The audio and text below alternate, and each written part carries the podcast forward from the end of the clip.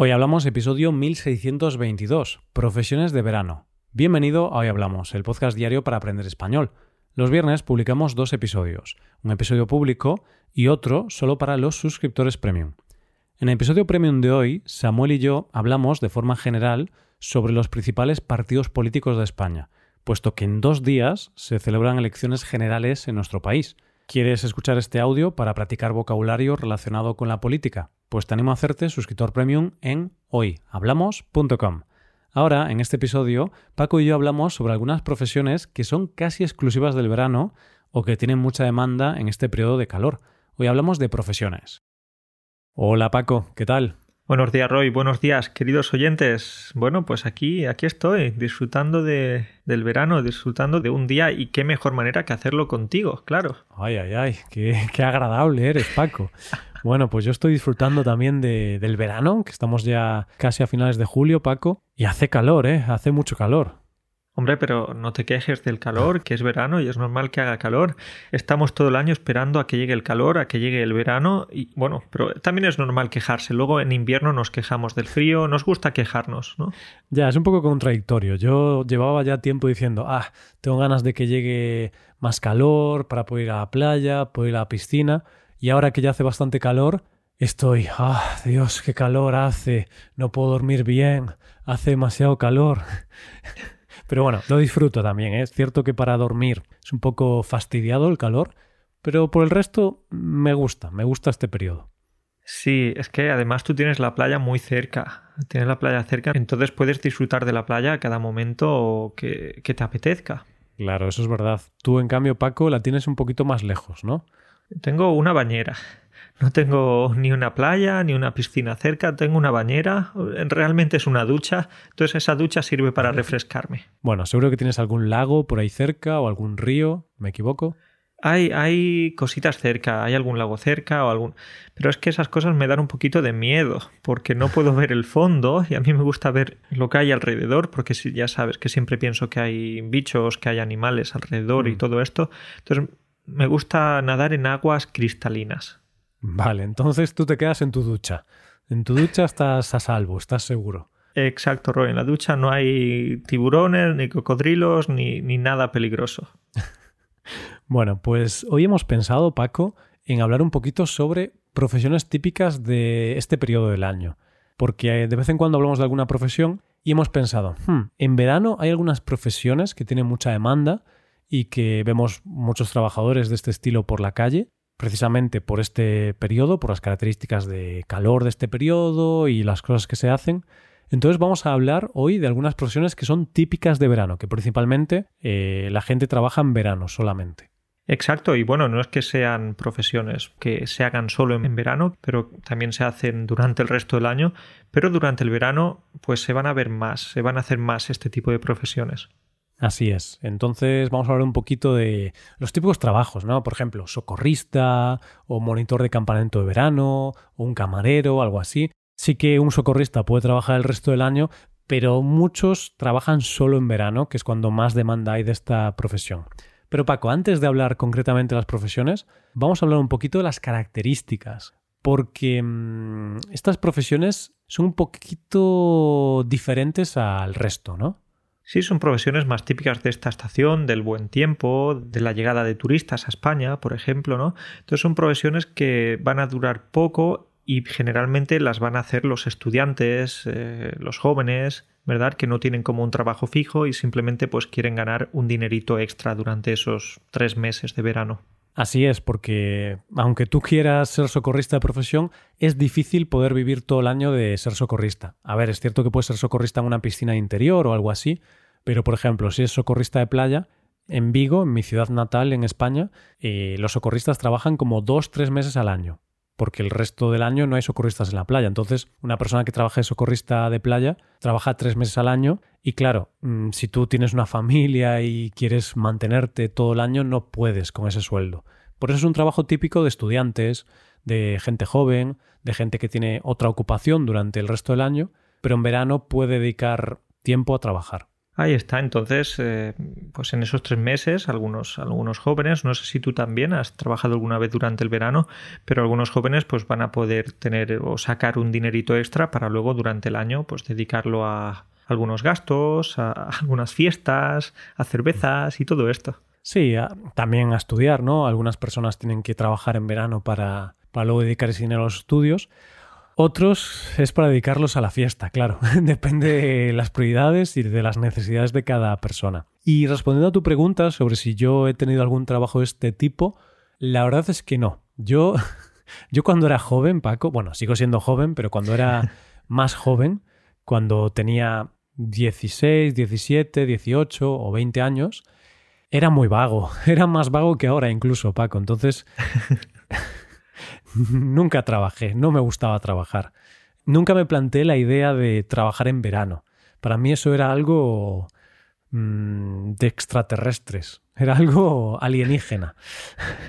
Claro, porque si, por ejemplo, tus padres no te empujaron a hacerlo, a lo mejor no había necesidad o, simplemente, bueno, querías disfrutar del verano con tus amigos, pues entonces no es algo tan habitual como en otros países. ¿Te has dado cuenta? Cuando hablas con personas de Estados mm. Unidos, de, bueno, de otros países, quizás sí que va a ser más común que los jóvenes tengan trabajos de verano. En España no sé si es por el gran desempleo juvenil que hay, que, que hay muy poquito trabajo para los jóvenes, pero no es algo que esté como en la cultura de los jóvenes conseguir trabajos de verano. Sí, esa es la sensación que tengo yo. Por supuesto, esto es lo que nosotros opinamos en base a nuestra observación de nuestros círculos cercanos, pero yo, al final de mi grupo de amigos, creo recordar que uno sí que tuvo durante unos veranos un, trabajo, pero ya está. Entonces a lo mejor el 5% de mis amigos o el 10% trabajaron en un trabajo de verano, el resto no, el resto no, no trabajaba. Claro, también nosotros tenemos la suerte, eh, mis amigos y yo, pues tuvimos la suerte de no necesitar dinero porque al final nuestros padres, aunque no son ricos ni nada, no tenían problemas de dinero, llegaban a fin de mes sin problemas, entonces podían pagar nuestros estudios y podían darnos dinerillo para ir de fiesta, para tomar unas copas y todo esto. Entonces yo por suerte no necesité el dinero. Mm, si lo hubiera necesitado, supongo que hubiera buscado un trabajo, pero bueno, pocos jóvenes en España tienen este tipo de trabajos. Sí, sí, sí, es, es, algo poco común y de hecho yo que sí que estuve trabajando durante los veranos en mi época estudiantil, pues era uno de los pocos, eh, entre mis amigos, uno de los pocos que trabajaba. Y no es que quiera decir ahora que qué trabajador que, que, era, qué maravilla de hombre. No, no, no. Simplemente pues que necesitaba ese dinero para después poder estudiar en la universidad. Para ti era muy importante ganar dinero en verano porque luego con ese dinero, si no me equivoco, pagabas los gastos de alojamiento en Córdoba para ir a la universidad, pagabas la matrícula de la universidad, pagabas tus gastos de estudiante durante el año. Eso es, pero en realidad no, no pagaba tanto porque durante el verano tampoco con esos salarios pues no puedes ahorrar muchísimo dinero. Claro. Pero igualmente para los primeros meses sí que tenía esos ahorros, entonces eran, eran unos ahorros agradables. Hmm, y necesarios, ¿no? Yo ahí en ese caso pues tuve más suerte y, y yo creo que los jóvenes en España si pueden no trabajan. Yo es la, es la sensación que tengo. O sea, si al final tienes a tus padres que te pagan tus estudios, que te pagan la residencia de estudiante, te pagan pues lo que necesites, tus fiestas y tal, no trabajas. Porque al menos lo que yo veo es que no hay esa cultura de, trabajar. Y sí que es lo que comentabas tú, ¿no? Hablando con estudiantes de Estados Unidos, por ejemplo, sí que parece, o la sensación que tengo es que sí que se les anima más a trabajar, o incluso ellos mismos, por cómo son criados, tienen más ganas de trabajar para sacarse dinero para sus cosas. Sí, de hecho, ahora que estoy pensando en, en, clase, en la facultad, había como de 60 personas que había en la clase, pues quizás unos cuatro o cinco que tuvieran un trabajo en hmm. ese momento. Entonces no son tantas personas. Sí, en mi caso parecido. Ahora no sé sacarte un dato, pero sí que poquita gente trabajaba. De hecho, el que trabajaba era un poco el raro, no en un mal sentido, sino que era raro que alguien trabajase. Entonces era como un poco sorprendente. Ah, trabajas nos generaba cierta admiración y creo que sí, muchas veces pues los problemas económicos, los problemas que hay en España de desempleo juvenil, etcétera, pero también por lo que comentábamos antes, porque tenemos en la cabeza que la época estudiantil es para estudiar, es para disfrutar y no tanto para trabajar. Hmm, sí, quizás está un poco relacionado con la cultura española, ¿no, Paco? De, de disfrutar un poco la vida y quizá la cultura americana es más de mm, crecer mucho profesionalmente y entonces ya desde pequeños quizá les inculcan estas ideas. Y en España, pues bueno, somos más relajados a lo mejor, nos gustan nuestras vacaciones. Entonces como estudiantes pensamos, bueno, esta es mi ocupación, estudiante, ya está. Estudio. Es mi profesión. Claro, es mi profesión. Estudio, saco buenas notas, apruebo y no tengo nada más que hacer. Y es lo que hay. Igual que cuando trabajamos, ¿no? Yo tengo este trabajo, cuando acabo de trabajar ya me relajo, voy de vacaciones y me tomo la vida con calma. Sí, bueno, y Roy, eso no significa necesariamente que seamos eh, perezosos, pero, por ejemplo, durante el verano, España que recibe a tantísimos turistas, eh, hay, hay tanta gente de vacaciones, entonces vas a sufrir bastante si estás eh, trabajando durante el verano, porque hace muchísimo calor. Por ejemplo, pues cuando trabajé de socorrista había muchos días en los que había como unos 40 grados. Y eso mm. es mucho calor en Córdoba. Y eso, y cuando estás viendo todo el tiempo a la gente disfrutar de sus vacaciones, pues tú te sientes mal si tienes que pringar, si tienes que trabajar durante el verano. Claro, entonces, pues casi todos en nuestra época de estudiantes decidimos disfrutar en lugar de, buscar un trabajo. Pero bueno, Paco, vamos a hablar ya de las profesiones. Y de hecho ya has mencionado tu experiencia como socorrista y yo creo que esta es la profesión por antonomasia del verano, socorrista.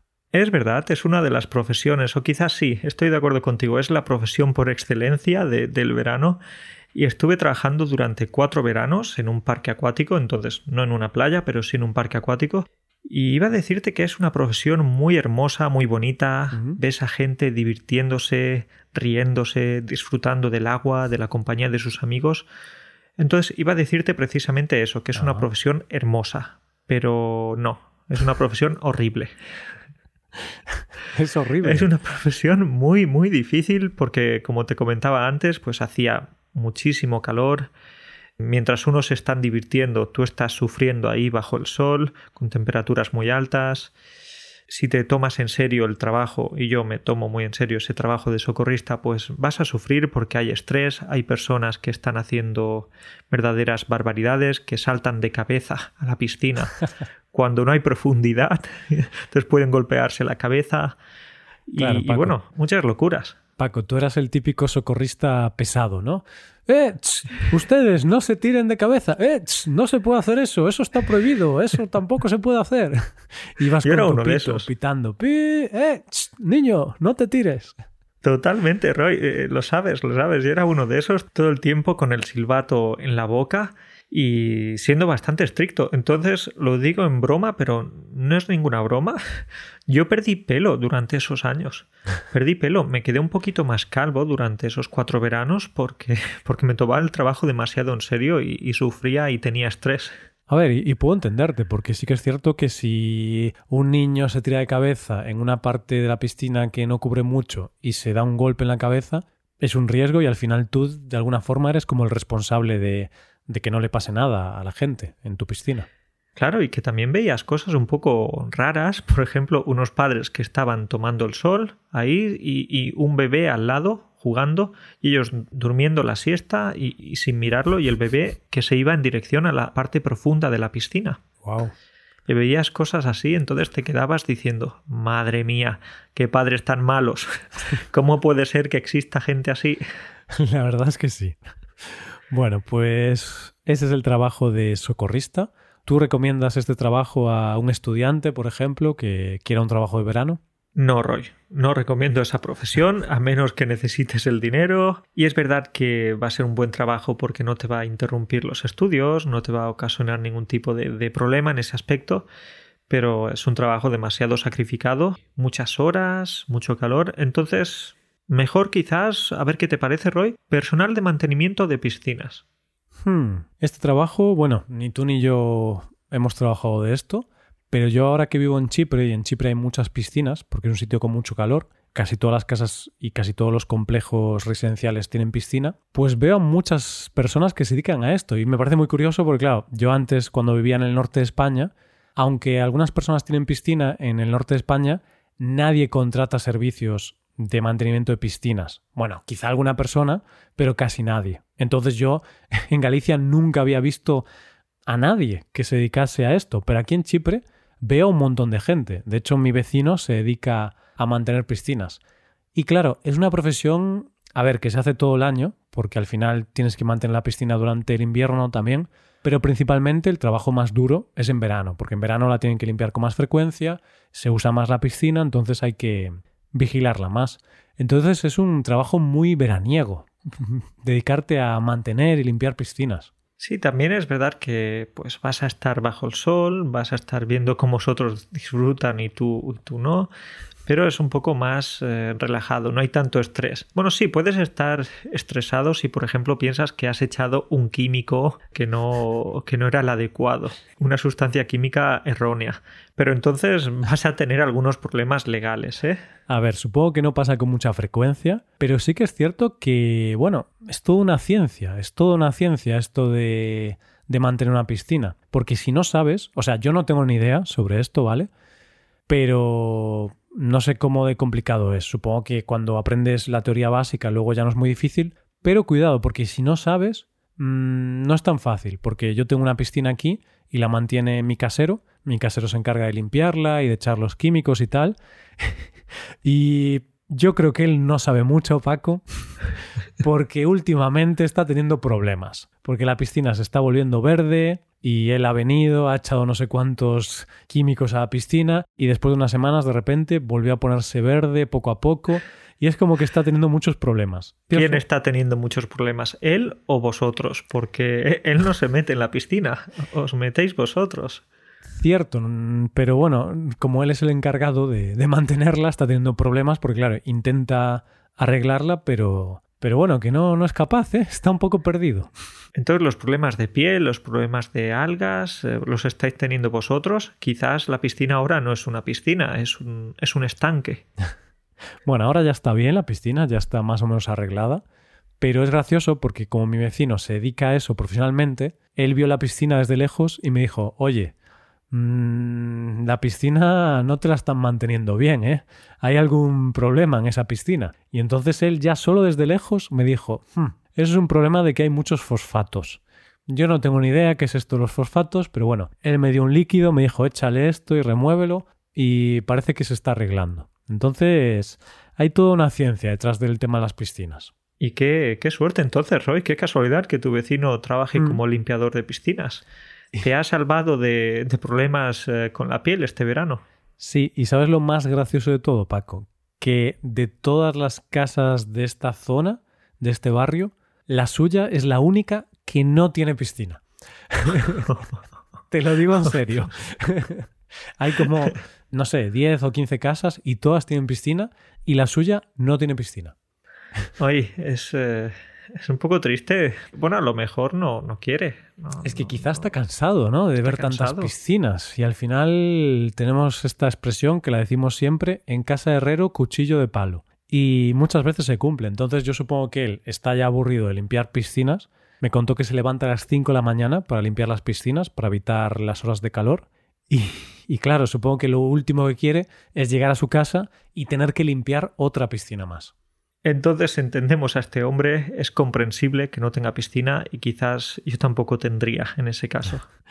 Sí, bueno, pues vamos a la siguiente profesión, que es otra muy típica en España, supongo que en el resto de países también, monitor de campamento de verano.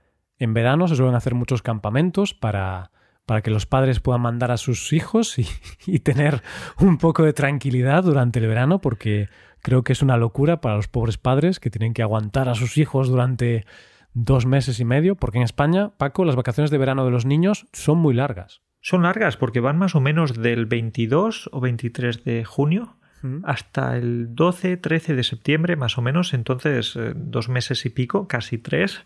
Así que muchos padres pues tienen que buscar algunas ocupaciones para sus hijos. ¿Qué puedo hacer con mi hijo en verano? Campamento. Y un campamento tan largo como sea posible. Si dura dos meses, mejor que dos semanas. Bueno, eso ya me parece muy exagerado, ¿eh? pero no sé si hay campamentos tan largos. A ver, también luego los niños se lo pasan bien, ¿eh? se divierten, pero también para los padres yo entiendo que es necesario tener al menos una semana mm, de tranquilidad sin tus hijos para poder disfrutar de la soledad y de tu pareja. Y por ese motivo en verano se ven muchas ofertas de trabajo de monitor de campamento de verano, que es la persona que gestiona a los niños. Y como monitor de campamento de verano, pues una habilidad que creo que sí que tienes que tener es eh, llevarte bien con los niños. Porque como no te gusten, vas a odiar muchísimo ese trabajo, ¿eh? Sí, de hecho yo creo que se nota mucho cuando ves a un monitor que realmente hace ese trabajo simplemente porque quería un trabajo y fue el que encontró. Y luego otro monitor que, vale, también tiene ese trabajo porque necesita un trabajo, pero al mismo tiempo le gusta estar con niños. Y se nota mucho porque, obviamente, es un trabajo difícil para ambos, pero al menos al que le gustan los niños está más feliz, más animado. Al que no le gustan mucho los niños está bastante frustrado, estresado y, y, con ganas de que se acabe. Está mirando todo el tiempo el reloj, venga, venga, que ya quedan dos horas para que se acabe el día. Entonces, no, no, por supuesto, creo que el monitor de campamentos tiene que tener esa personalidad, tiene que ser una persona dinámica, abierta y con mucha energía, por supuesto. Mm. Y Roy, hablando de mucha energía, creo que otra profesión de verano, no solo de verano, pero muy, muy típica para el verano, es eh, guía turístico. ¿Mm? Porque los guías turísticos también tienen que tener mucha energía para dar esas explicaciones, caminar tanto por la ciudad eh, y bueno, pues eh, explicar todo, todo lo que tenga que explicar en poco tiempo. Sí, quizá de todas las profesiones, mm, desde fuera, porque yo no, la he experimentado, pero desde fuera quizá me parece la mejor profesión de, de todas las que hemos comentado, porque me parece la menos dura, creo yo, porque quizá, bueno, aunque tienes que caminar mucho, eso es cierto, vas poco a poco, hablas con la gente, entonces, desde fuera, me parece la mejor de todas las que hemos comentado hasta ahora. Y es verdad, Paco, que es una profesión que también se hace el resto del año. Pero es cierto que en verano hay mucho más turismo y, por tanto, hay más oferta de trabajo de guía turístico y hay más guías turísticos, hay más tours por la ciudad y todo esto. Y Roy, antes hemos dicho que el guía turístico va a ir caminando, pero, pero no necesariamente, porque también puede ir en coche, en, en autobús, en tren, en avión. No, no, no. Ya en tren y en avión quizás no, ¿eh? Ya estás exagerando, ¿no? Eh, pero bueno, sí que es cierto que a veces en los autobuses turísticos, por ejemplo, puede haber un guía y quizá ese guía pues está más tranquilo o tiene una profesión más cómoda que el guía que tiene que caminar por la ciudad y dar muchas vueltas. Entonces, bueno, es una profesión más. Ahora está muy de moda hacer free tours, que son guías turísticos que hacen un tour que es gratuito, pero luego tú pagas al final del tour lo que consideras que vale ese tour. Hay gente que paga más, gente que paga menos. Y gente que no paga nada, porque en teoría son gratis. Ya, pero a ver, si no pagas nada, está un poco feo eso. ¿eh? O sea, un poco feo. Estás en tu derecho, por supuesto, pero esto es un poco como las propinas en Estados Unidos, supongo, ¿no? Que tuvimos este debate y un free tour, aunque es gratis, obviamente tienes que pagar al final porque te está dando un servicio ese guía turístico. Luego, claro, tú decides si pagas 10 euros, 20 o 30, ¿no? Al final, luego cada persona paga en función de lo que considera mm, adecuado y en función de sus posibilidades también. Pero bueno, es una modalidad que me parece interesante. Y Roy, ¿sabes por qué los guías llevan un paraguas muchas veces? Llevan un paraguas por si alguien no paga, entonces poder golpearle en la cabeza con el paraguas. ¿eh? Es, es un arma. Ya me parecía a mí que el paraguas ese lo tenían por algo. No llevan paraguas de plástico, no, no, llevan paraguas metálicos, fíjate. vale, bueno, pues siguiendo con las profesiones, otra profesión también muy frecuente en verano y la profesión más común en España en verano, diría yo, camarero, Paco. Y podemos decir camarero, cocinero, mm, recepcionista de hotel, bueno, todas las profesiones relacionadas con la hostelería, pero principalmente los camareros, que son los que más se necesitan en un bar, ¿no? Porque tú puedes tener un cocinero o dos en un restaurante, pero por dos cocineros necesitas tres o cuatro camareros. Es verdad, es una profesión muy muy común estos días y los pobres camareros muchas veces eh, sufro por ellos porque digo, mira, 40 eh, grados con una camisa larga, unos pantalones largos muchas veces, entonces pasa mucho calor, mm. son muchas horas porque los horarios de los camareros no suelen ser de 8 horas, muchas veces no. se cumplen los contratos y pueden estar trabajando como 12 o 14 horas, y lo digo porque mi primo, por ejemplo, trabajó de camarero. Entonces es una profesión bastante dura, ¿no crees? Mm, así es, así es. Y yo creo que Paco, tú hablas por experiencia también, porque si no recuerdo mal, tú fuiste camarero. O, bueno, fuiste proyecto de camarero. Trabajé durante tres días de camarero. Y tiene explicación, ¿eh? No es que me despidieran, es que me echaran del trabajo, no, no, no. Es porque trabajé durante los tres días de, Semana Santa, ¿eh? de las vacaciones de Pascua. Vale, entonces fue solamente un trabajo muy puntual para reforzar la plantilla de un, de un bar o de un restaurante. Sí, sí, sí, Roy, pero todavía tengo pesadillas de esos tres días. Madre mía, yo no tenía ni idea, estaba ahí caminando de un lado a otro, fingiendo que sabía qué hacer. Había muchísima gente, claro, en Semana Santa, en un lugar turístico. Y todavía tengo pesadillas ahora. ¿Y qué tal? Eh, mm, ¿Te acordabas de las cosas que te pedía la gente? ¿Las anotabas? ¿Qué tal con la bandeja? Porque la bandeja también requiere habilidad, llevar todas las bebidas y todo en la bandeja no, no me atreví, no me atreví a utilizar la bandeja porque es, es bastante, tiene su técnica, por supuesto, y tienes que tener práctica. Entonces yo daba bastantes paseos. Venga, ahora dos Coca-Colas, más tarde unas Fantas, luego unas cervezas, pero nunca al mismo tiempo. A ver, es normal, ¿no? Si nunca habías trabajado de camarero y solo trabajaste tres días, no te dio tiempo a aclimatarte al lugar, a aprender un poquito la profesión. Eh, creo que los clientes sufrían al verme porque decían, ¿quién es este chico que está dando vueltas todo el tiempo de un lado a otro, que no sabe muy bien qué hacer, que está un poco perdido? Sí, no obstante, no recibí ninguna propina. Ah, ya entiendo el porqué. Vale, vale. Entiendo el porqué. Es que no era un buen profesional. Bueno, algunas recibirías, ¿no? O no, ninguna, ninguna. No, no, no, no.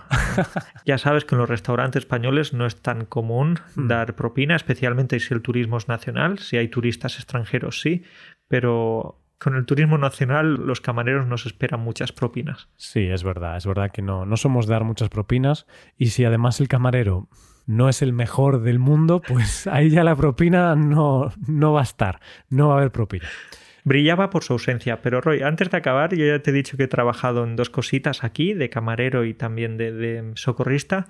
Tú, si tuvieras que elegir una profesión de este tipo, ¿cuál escogerías para el verano? Uf, de todas estas, yo creo que guía turístico, porque todas las que he observado desde fuera es la que me parece más agradable. También en algunos free tours que estuve me pareció que la cantidad de dinero que se llevó el guía parecía decente, por lo que yo vi. O sea, que me parece bien, pero creo que estaba bien remunerada, al menos en ese tour, ¿vale? Ahora vendrán guías que dirán que cobran muy poco. Yo solo hablo de, ese que vi yo en persona, así que me pareció que al menos el dinero que estaba ganando estaba bien para lo que había hecho. Y claro, estás hablando, hablas de historia, mm, caminas un poco por la ciudad, entonces de todos los trabajos creo que es el mejor. También es un poco más complicado tener este trabajo porque requiere estudios, tienes que tener una licencia de guía turístico de la ciudad, entonces, claro, mm, no es tan fácil conseguirlo. Por eso, si no, pues quizá lo de mantenimiento de piscinas. y puedes también mantener tu propia mm. piscina y, así te evitarás algunos riesgos. Buena idea, sí, pero de todos creo que quizás el más relajado, porque yo cuando veo a los limpiadores de piscinas aquí, aunque tienen que limpiar varias y no pueden tampoco dormirse en los laureles, no están muy estresados. En cambio, tú ves un camarero y suele estar bastante estresado cuando tiene muchos clientes. Son, son muchas veces un manojo de nervios y, hmm. puedes ver que, claro, tienen que ir corriendo de un lado a otro. Hmm, así es. Bueno, pues nada, Paco, dejamos aquí el episodio. Hemos hablado de algunas profesiones muy demandadas o, o muy populares en verano. Y nada, hablamos la semana que viene. Cuídate mucho. Vale, pues que vaya muy bien. Un saludo para ti y para todos. Hasta pronto.